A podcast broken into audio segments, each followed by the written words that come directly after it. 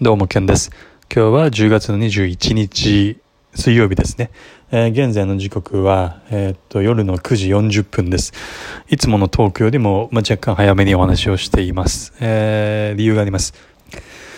えその理由をお話しする前に、えっと、いつも通りですね、今日は日経平均の動きと、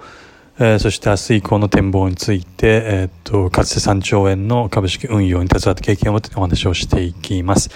で、えー、早速ですけれども、今日、ちょっと若干おは、えー、早めにお話をしている理由は、えー、ポジションですね、えー、つい先ほど先物ですけれども、えー、ショートしました。ショートポジションを持ちました。で、どんなポジションかというと、えー、非常に短期的な、えー、1日2日といったた私にとってみれば非常にド短期な超絶短期の、えー、タイムスパンでの、まあ、下落を狙ったショートを持ったということです。ちょっとこの理由についてお話をしていきます。で、このポジションを持ったということで、えっ、ー、と、なるべく、まあ、早い時間帯でトークしたいなということがあったので、そんな気持ちがあったので、まあ、えー、今この時間でお話をしているということになります。で、従前えー、っと、あれほど、えー、今回はショートしませんと、えー、相応の値幅を伴った調整局面を迎えたとしても、えー、ショートしないというふうにまあ言っていたにもかかわらず、なぜ、まあ短期とはいえ、1日2日のド短期狙いとはいえショートを持ったかというお話、理由ですけれども、まあ端的に値動きが、えー、ちょっと怪しいなという感覚を覚えたからということになりますけれども、えっと、20、2日ですかね。えっと、まあ、大統領選挙を前にして討論会を、まあ、一つのイベントとして控えておりますと。で、え当然この討論会は、えっと、一つのリスクイベントとしてかなり注目を世界中からマーケットが、えー、マーケットから、えー、注目を浴びているようなイベントになりますね。で、で、まあ、その討論会を受けての、まあ、そういったた、えっと、相場の影響っていうのが一つ、まあ、不透明であると。もしかしたら波乱を呼ぶような内容になる可能性をはらんでいるっていうのがまず一つあります。その上で、え、っと、今、株価が、えー、この、まあ非常に高値、短期的な高値圏で揉み合っている。で、かつ、えー、まあ、日足、4時間足といったところで見るとですね、上髭が、上、上髭がついている。で、日経平均で言えば2万3000。700円をちょっと超えたところを何度も何度も止められている。まあ、こういった、えー、ファクターがあります。で、えっと、まあ、今週に入って注目していた先物の海外勢の手口というのも、えっと、まあ、今日はこういう買い越しですけれども、えっと、昨日も含めてですね、えっと、ピタッと止まっている、ピタッと止まっているというか、その強い買い越し基調が続いていないということはあります。で、円ドルですね、ドル円が為替のところで、一気に短期的にですね、短時間の間に約 100, 100ピップス、1円ほど、えー、1円、えー、と弱ですね、円高に触れていると。で、えー、っと、その、為替の円ドルの下落、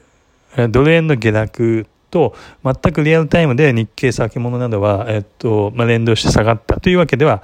まあ、ありませんでしたけれども、要はその、えー、ドル円の下落に、えー、比較して日経先物の下落というのは大したことなかった、ね、ということなんですけれども、まあ、時間差がありつつもですね、まあ、先ほど申し上げたような、えっと、イベントを控える中でのこの株価、日経平均先物の値動き、そしてえそれを予兆するかのようなドル円の急落、急落ですね。短期的な急落。まあ、こういったったことを含めて、えっと、ごくごく短期的です。あの、明日の、あと、場中で、もし、えっ、と、まあ、エントリーしたポイント、23,570、円ぐらいになりますけれども、そのあたりよりも仮に、えっ、と、場中が、場中が低ければですね、もう全然、あの、利確すると思います。大した値幅が取れてなかったとしても、取れていようが取れていまいが、もう利確しようと思ってるような、その程度のタイムスパンで見てます。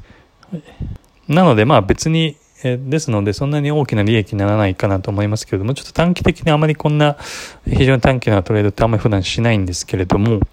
まあ、えっと、まあ、その予兆というか、まあ、まあ、も々見ていて、あ、これは短期で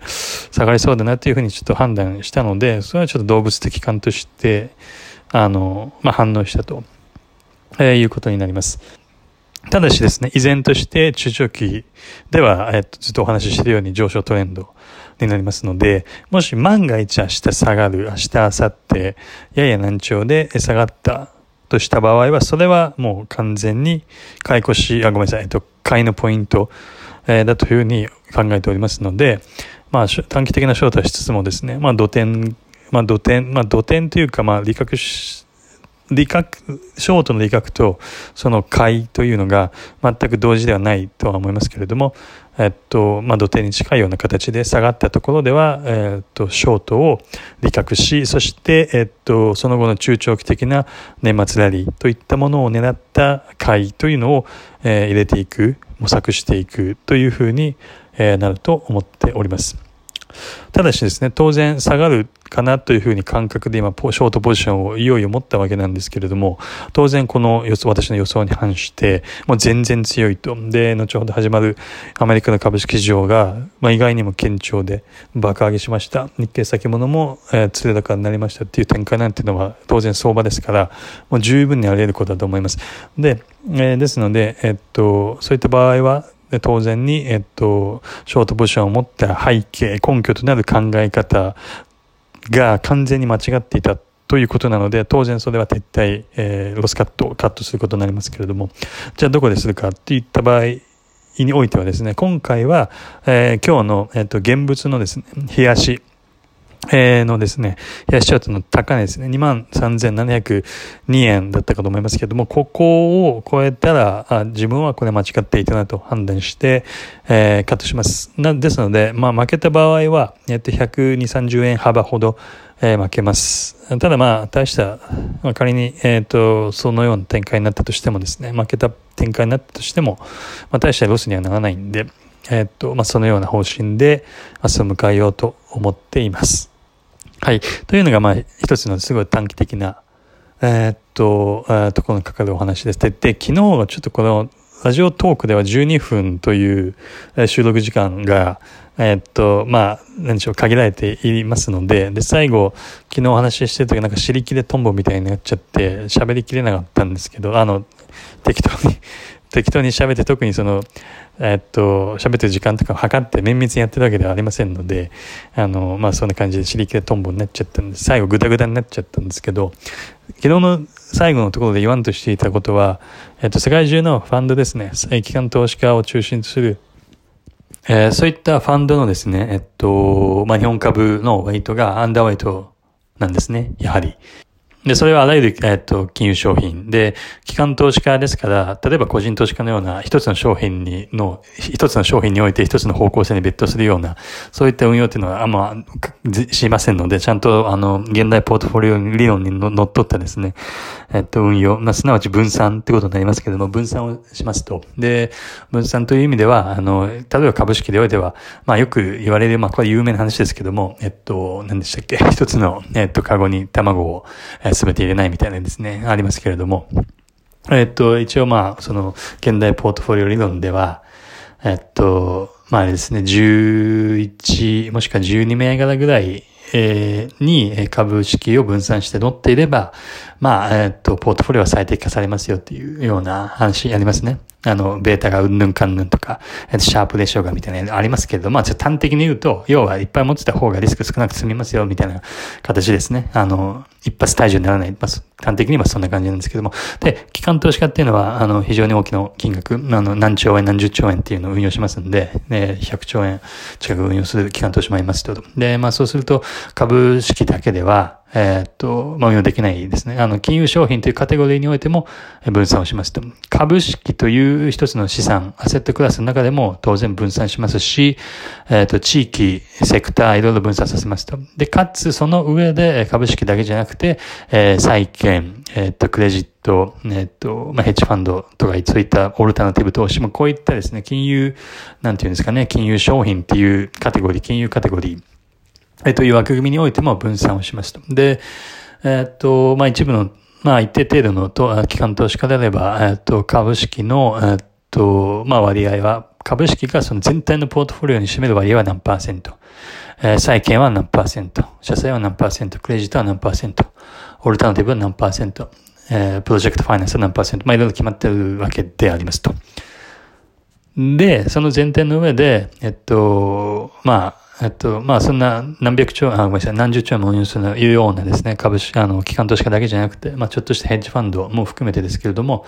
えー、機関投資家たちがそうやって抱えているポートフォリオの、えっと、株式の日本株ですね。これが占める割合というのが全体のポートフォリオに対して全然少ないということです。アンダーウェイトされているということですね。要は、アンダーウェイトとはどういうことかというと、比重が低い、小さいということです。要は、端的に言うと、全然投資されてないということですね。あの、ポート、逆に言うと、ポートフォリオ全体の中で日本株、株式、日本株に、